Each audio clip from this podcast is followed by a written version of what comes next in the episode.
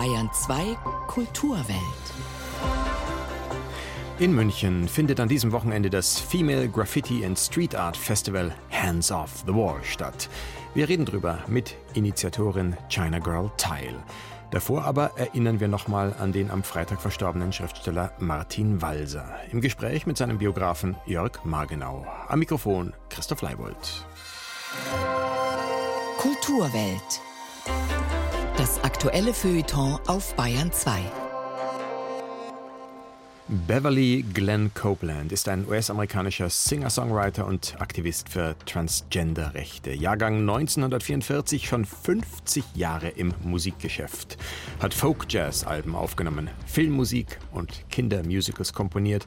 Aber das letzte Album ist vor sage und schreibe knapp 20 Jahren erschienen. Nun aber endlich hat Beverly Glenn Copeland ein neues vorgelegt. The Ones Ahead heißt es. Seine Musik eine Mischung aus Folk, Ambient, New Age und Jazz. Wir hören Beverly Glenn Copeland mit Stand Anthem.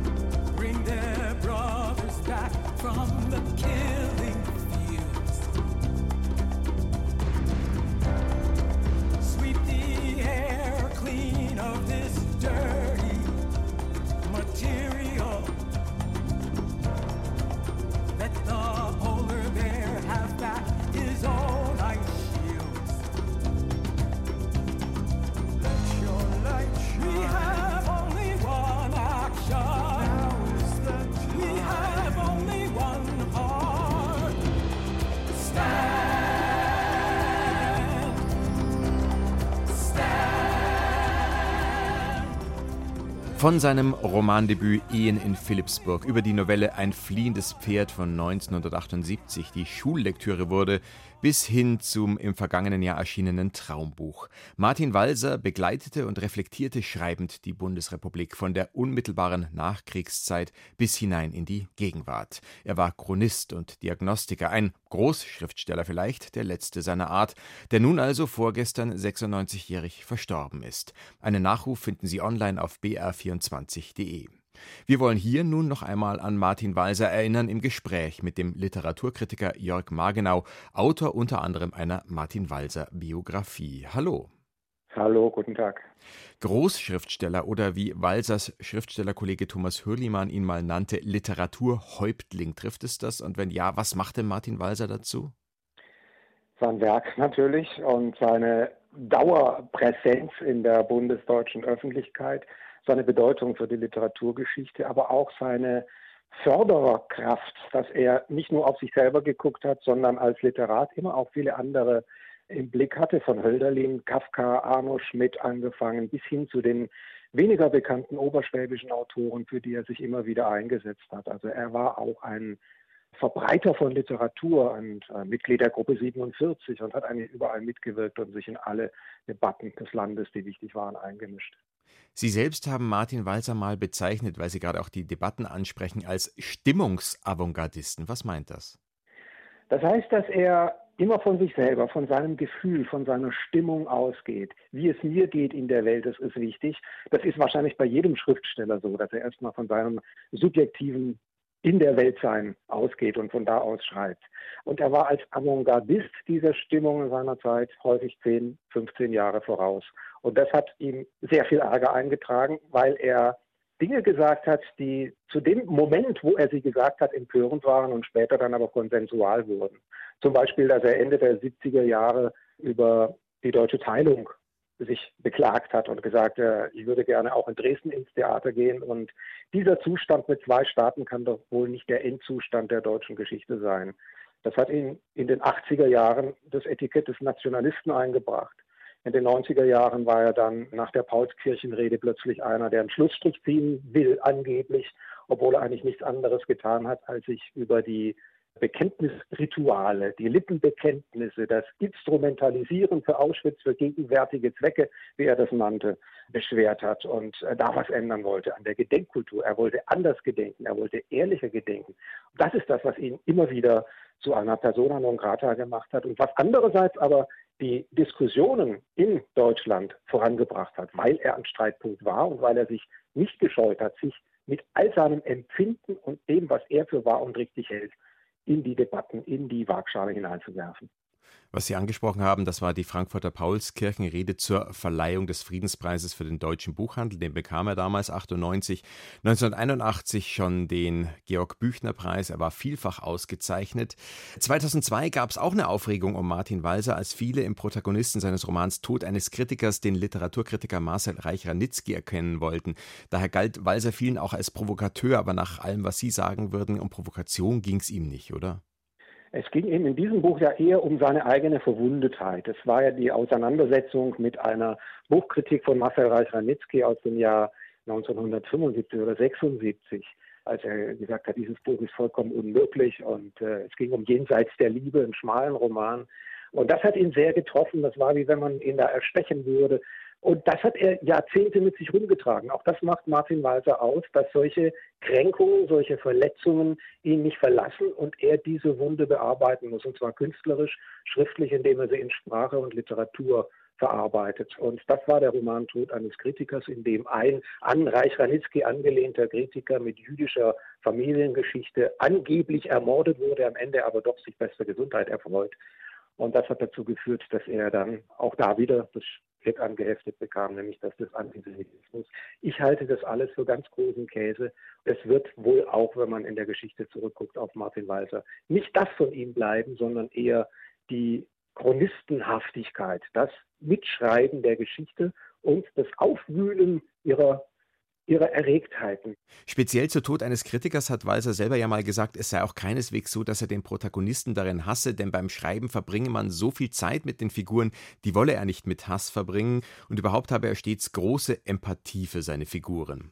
Dass meine Figuren im Roman oft schwer haben, ist klar, dass ich sie sehr liebe und ich will ihnen dieses Schwerhaben ihres Lebens mit allen möglichen Sätzen ein bisschen erleichtern. Nicht? Also ich will es schön ausdrücken, dass sie es so schwer haben.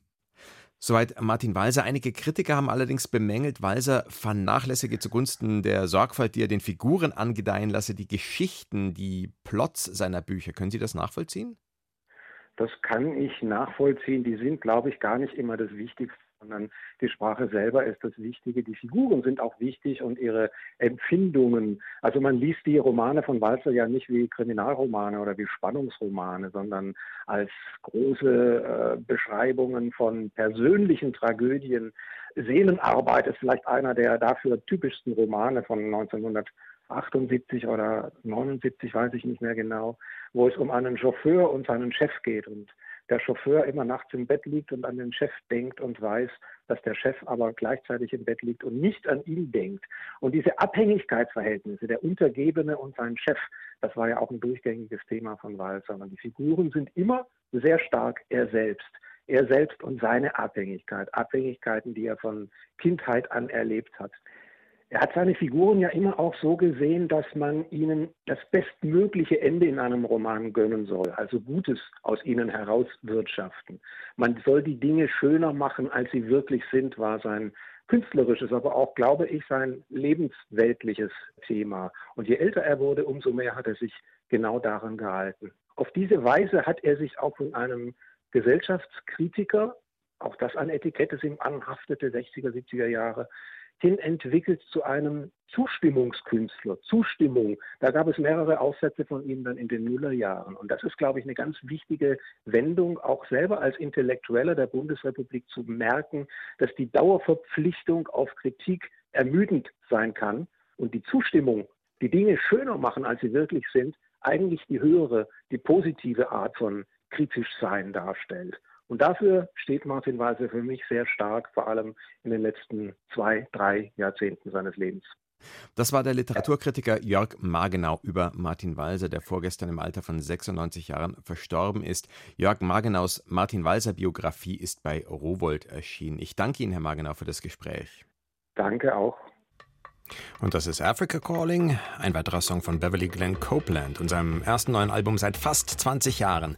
2017 ist zwar Keyboard Fantasy erschienen, aber das war eine Wiederveröffentlichung, angestoßen von einem japanischen Fan, der eine Kassette des Albums in die Finger bekam und dann tatsächlich erfolgreich bei einem Label untergebracht hat. Jetzt aber Africa Calling.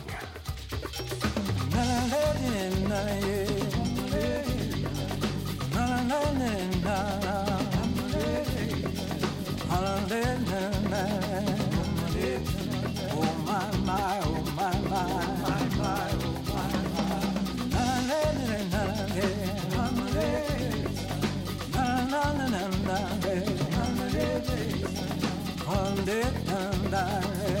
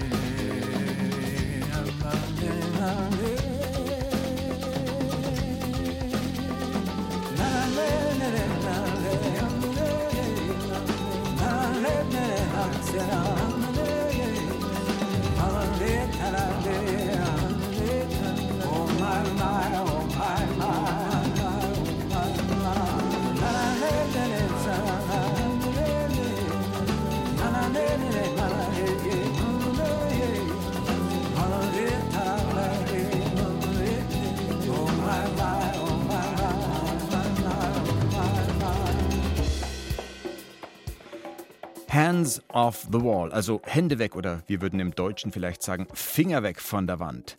Unter diesem Namen findet dieses Wochenende wieder das wohl wichtigste Festival für Street Art und Graffiti-Kunst von Frauen in Europa statt und zwar in München im Werksviertel. Finger weg klingt nach Verbot, was in diesem Falle vielleicht eine doppelte Bedeutung hat. Zum einen ist Graffiti-Sprayen eine Kunstform, die ja oft so in der Grauzone zwischen legal und illegal stattfindet, wobei das für dieses Festival nicht gilt, denn das findet höchst offiziell unter der Schirmherrschaft von Bürgermeisterin Katrin Habenschaden statt. Und zum anderen werden Frauen als Sprayerinnen noch immer beargwöhnt von einem Teil der Szene. Wieso ist das so? Die Frage geht an Festivalinitiatorin Caroline Taschler alias China Girl Teil, die ich im Studio bei mir begrüße. Hallo, schön, dass Sie da sind. Hallo, danke für die Einladung. Ja, stimmt es, was ich da behauptet habe? Ist das nach wie vor eine Männerdomäne und wenn ja, woran liegt das? Nein, ist es nicht. Sie also haben es gebrochen. haha, ja, wir haben es tatsächlich, also in den letzten zehn Jahren sind massiv viele junge Künstlerinnen gerade im Street Art und auch Graffiti-Bereich nachgekommen. Also unseren Schätzungen nach, ich habe ja sehr viel Einblick auf die europäische Szene und auch die ausländische, sind wir irgendwo zwischen 40, 45 Prozent Frauenanteil tatsächlich. Also das stimmt so nicht mehr. Es mag vielleicht noch Domänen geben, wo es tatsächlich auch mehr männlich dominiert ist, wie jetzt zum Beispiel ähm, wenn du jetzt Züge sprayen gehst oder so, aber auch dort gibt es. Bitte, wenn man was sprayt? Züge sprayen. Züge, okay. Das ist natürlich, was das tatsächlich auch gefährlich ist, ähm, was ich auch nicht wirklich empfehlen kann. Aber es war mal so und hat sich geändert. Weshalb? Unter anderem durch ein Festival wie Ihres? Ja, es ändert sich tatsächlich auch, ich würde mal sagen, lustigerweise, ich würde es den Banksy-Effekt nennen. Das heißt, Banksy hat dafür geholfen, dass Street Art gerade jetzt nicht nur Sprayen mit, mit Tagging und Lettering und so weiter, Oldschool-Graffiti, sondern auch eben ähm, diverseste Medien offen sind. Und das macht es einfach auch sehr viel zugänglicher für alle. Das heißt, es ist eine große Welle an Künstlern herangerollt. Da sind viele Männer und viele Frauen dabei. Und wie gesagt, in den letzten zehn Jahren, ich habe es wirklich gemerkt selber, ich arbeite seit 13 Jahren in dem Bereich. Und äh, vor 13 Jahren habe ich noch geschaut, wo sind die Frauen. Ich heiße selber China Girl Teil, das heißt, ich bin erkennbar als Frau da drin und habe damals halt geschaut, okay, gibt es welche? Hat sich herausgestellt, ja, es gab damals auch schon einige, mhm. ähm, waren halt teilweise nicht erkennbar, aber mittlerweile sind es wirklich viele. Ja. Was hat Sie persönlich speziell zu dieser Form der Kunst hingezogen? Also ich arbeite ja tatsächlich mit Keramiken. Ich, Deshalb auch Teil genau. wahrscheinlich, weil Teil ist die Fliese, die Kachel auf genau, Englisch. Genau, da kommt der Name her, einfach Porzellan, China Girl quasi. China Ware ist das Porzellan. Genau, daher kommt das her. Ich habe mit dem gearbeitet und habe festgestellt, okay, das macht jetzt niemand im öffentlichen Raum und dann habe ich es einfach gemacht. Und so bin ich dazu gekommen. Also ganz simpel und einfach. Ich habe es einfach gemacht und bin hängen geblieben und mache das jetzt seit über 13 Jahren. Am Festival jetzt das fünfte Jahr. Eigentlich gibt es schon sechs Jahre, hatte nur ein Jahr quasi Planungspause letztes. Aber das Festival war ursprünglich in Wien. Man hört es auch, Sie sind aus Österreich, man hört es ein bisschen raus. Ja. Jetzt sind Sie in München. Wie kam das? Das kommt, weil ich mit dem Lumit befreundet bin. Der Lumit hat vor drei Jahren gesagt, komm und mal bei mir die Wände mit dem Festival. Und ich habe gesagt, passt. Ich packe alle ein, die ich habe und wir kommen. Und so sind wir im Werksviertel Mitte gelandet, weil der Lumit dort ja über Jahrzehnte eigentlich das alles kuratiert und gemacht hat. Und er hat die Einladung ausgesprochen und ich habe sie alle mitgebracht und seitdem sind wir hier. Dass die Sprayerinnen-Szene wirklich nicht klein ist, davon zeugt ja auch das Festival. Sie hatten, glaube ich, 300 Bewerbungen oder sogar noch mehr aus aller mehr, Welt, ja. aus Europa, den USA, Kanada, Südamerika, Afrika, Down Under. Ich glaube, 33 Künstlerinnen haben Sie dann ausgewählt, die jetzt während des Festivals 25 Wände gestalten oder schon gestaltet haben im Werksviertel in München. Das ist ja eine Kunst, die auch immer wieder neu entsteht, gerade für so ein Festival. Sie können ja nicht irgendwo Wände oder Brückenpfeiler abbauen und hierher bringen. Wir machen es tatsächlich, das ist eine sehr, also die Arbeit richtet sich an dem, was da ist, also an den Wänden, die da sind. Und wir haben einfach wirklich eine ganz, ganz breite Auswahl an Künstlerinnen. Ich schaue jedes Jahr bei der Kuration, also ich mache tatsächlich das alles selber dass ich wirklich auch einen breiten Überblick habe über die Szene. Das heißt, ich habe äh, Oldschool-Graffiti-Leute, ich habe äh, Leute, die neue Medien machen, wie zum Beispiel jetzt so Jan-Bombing-Sachen. Also das quasi muss ich, Leute, ich, erklären für die meisten genau, Hörerinnen und Hörer. Leute, die stricken zum Beispiel oder häkeln. Aquicostura Studio, die macht für uns dieses Eierhäuschen, ist das am, am Knödelplatz direkt. Die strickt quasi dort ein Muster drauf. Also ganz toll. Wir haben ganz verschiedene äh, Medien eigentlich dabei. Das heißt, äh, im Überstricken, Übersprayen, Überstreichfarbe ist alles dabei. Also Street Art ist eben nicht nur Sprayen. Das ist zwar genau. ein wesentlicher Teil, aber nicht nur. Das muss man auch dazu sagen. Können Sie Ihre Arbeit noch ein bisschen beschreiben, was Sie genau machen mit Keramiken? Also ich arbeite tatsächlich mit Ton, also ich bin eigentlich mehr im Bildhauerbereich angesiedelt. Ich mache das aber im öffentlichen Raum. Das heißt, ich mache tatsächlich so eine Art Reliefgeschichten. Das heißt, flache Keramiken, die baue ich bei mir in der Werkstatt, äh, mache ich die komplett im Ganzen. Ich mache so sechs, sieben Meter Stücke, also das ist groß für Keramik. Ja, ich sage immer, I'm the Mad Potter, ich bin die wahnsinnige Keramikerin. Sowas wie ich gibt es eigentlich niemand, der in die Richtung arbeitet.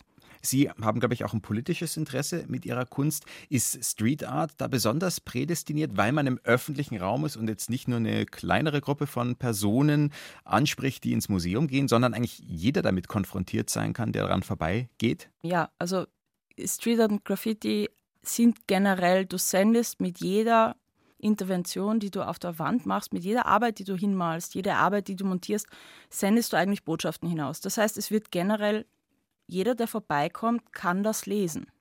Das heißt, du bist da schon in einem Raum, der eigentlich allein schon dadurch politisch ist, dass du es machst. Und man kann es natürlich nutzen, um Botschaften zu verbreiten. Das ist einer der großen Pfeiler, quasi politische Graffiti. Ich hasse das Wort politisch, ich würde es Art Activism nennen.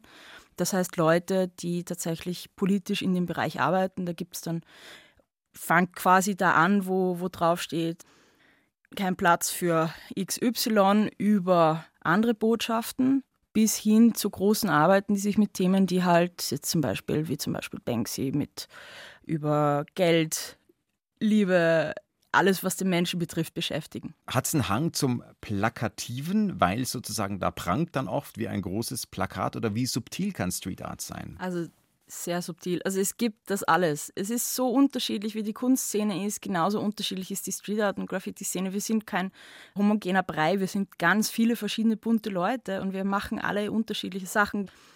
Was oft passiert, ist, dass wir so in den Bereich der Gentrifizierung mit hineinkommen. Das heißt, Künstler werten oft so, sagen wir, billige Plätze, wo sie wohnen können, auf und helfen den Kollegen und Kolleginnen, die rundherum wohnen. Dann wird es attraktiv, dann wird, kommen die Geldigen und die Künstler müssen weiterziehen. Genau, das ist das, was äh, tatsächlich dabei auch ein großer Punkt ist. Was ist der Ausweg? Der Ausweg ist äh, Mietdeckelung. Mhm. Beinhart, das ist die Politik. Das sagt Caroline Taschler alias China Girl Teil, die hinter dem internationalen Street Art Festival Hands of the Wall in München steckt. Ja, und wir bleiben in Festivalstimmung. Heimatsound erfüllte am Freitag und Samstag wieder das Oberammergauer Passionstheater beim gleichnamigen Festival. Musik gern mit Mundarttexten, vor allem aber aus dem Alpenraum. Dem Alpenrausch indes konnte sich hingeben, wer gestern im Gasteig HP8 in München vorbeigeschaut hat. Dort war sozusagen der experimentelle Heimatsound zu erleben, die alpine Avantgarde der Volksmusik. Gejodelter Jazz, Alphornklänge zu Technobeats und dergleichen mehr. Sandra Lemoncini hat dem Alpenrausch gefrönt. Was erwartet man sich von einem Festival, das Alpenrausch heißt? Berge, Lederhosen, Rausch? Ein Bier wird's da wohl geben. Und Musik. Neue Volksmusik sogar. Kryptisch. Im Programm steht da was von Jazz. Aber Alpen und Jazz, geht das zusammen? Raphael Huber von der Tiroler Jazz-Kombo Graffa. Ich glaube ja, dass es damit zu tun hat, dass sie aus Tirol kommen. Und dann verbindet man Tirol mit Alpen zu Recht und mit Volksmusik auch zu Recht. Und ich mag auch Volksmusik, aber ein paar Elemente von Blas Volksmusik sind dabei. Aber ja, also ich glaube generell, Jazz und Volksmusik sind nicht so fremd. Wenn man sich auf dem Gelände umschaut, tümelt es kein bisschen. No Lederhosen, no Dirndl. Noch dazu findet die Festivalsause im Gasteig HP8 statt, also dem neuen, schicken, modernen Interimsgasteig, der in einer alten, sehr stylisch restaurierten Lagerhalle beheimatet ist. Der nächste Programmpunkt in der großen Halle E ist Volkstanz. Endlich werden meine Vorurteile bestätigt. Ich finde Menschen in Tracht. Sind Sie zum Tanzen da? Vielleicht, vielleicht. Ja, weil ich gesehen habe, dass Sie einen Dündel anhaben. Da dachte ich, Sie wollen vielleicht zum Tanzen auch kommen. Natürlich. Ja, ja, ja, Wenn es eine Gelegenheit gibt in München, muss man die nutzen. Also ich sehe wenige Leute in Lederhosen oder im Dündel. Da war ich tatsächlich auch überrascht. Ich wäre davon ausgegangen, dass die Leute tatsächlich sich in Schale schmeißen. Das haben Sie offensichtlich gemacht. Ganz klar. Zum Volkstanz geht man immer im Dirndl oder in der Lederhosen. Während sich also ca. 150 Tanzbegeisterte an den Händen halten und Hacke, Spitze, Rechts- und Linksgalopp machen, findet in einer anderen Location auf dem Festival Jazz aus Tirol statt. Oder eine Lesung oder ein Film über die Band Adwenger. Man weiß gar nicht, wo man zuerst hinschauen soll. Dann frage ich doch einfach die Kuratorin des Alpenrausch-Festivals Stefanie Bolz nach der neuen Volksmusik. Das ist eine Musik, die ein sehr breites Spektrum umfasst. Also ich würde sagen, von archaisch bis experimentell. Es ist eine Musik, die sich vor der Tradition verneigt und trotzdem innovativ sein möchte. Und da kommen ganz viele Künstler zu sehr unterschiedlichen Ergebnissen. Wir haben vom Alphorn Techno bis zu einer ganz filigranen kammermusikalischen Duoarbeit bis zu einem irre virtuosen Hochkultur-Act auf der Philharmoniebühne, einem tollen Bläserensemble, die aber ganz innovativen Sound geprägt haben. Also das ist alles, was mich interessiert und ich versuche alles ein bisschen hier vor Ort zu haben. Ich schaue mal in der Nebenhalle vorbei. Dort gibt's brasilianisch-steirisches Crossover mit Die Linde und Emiliano Sampaio. Menschen stehen vor der Halle im Regen und warten. Ich darf schon reinschauen. Oh, Soundcheck.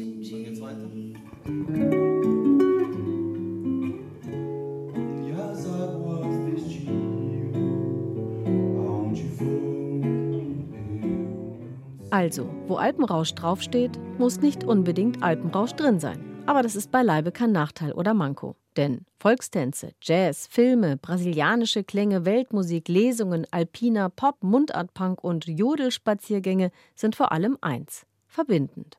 Und wenn es den heimatlichen Volksmusikaufkleber braucht, bitte. Ich fand es in erster Linie großartig und inspirierend. Also, wenn nächstes Jahr der Berg ruft, hingehen. Und mit diesen Impressionen vom Alpenrausch-Festival in München geht die Kulturwelt zu Ende. Am Mikrofon war Christoph Leibold.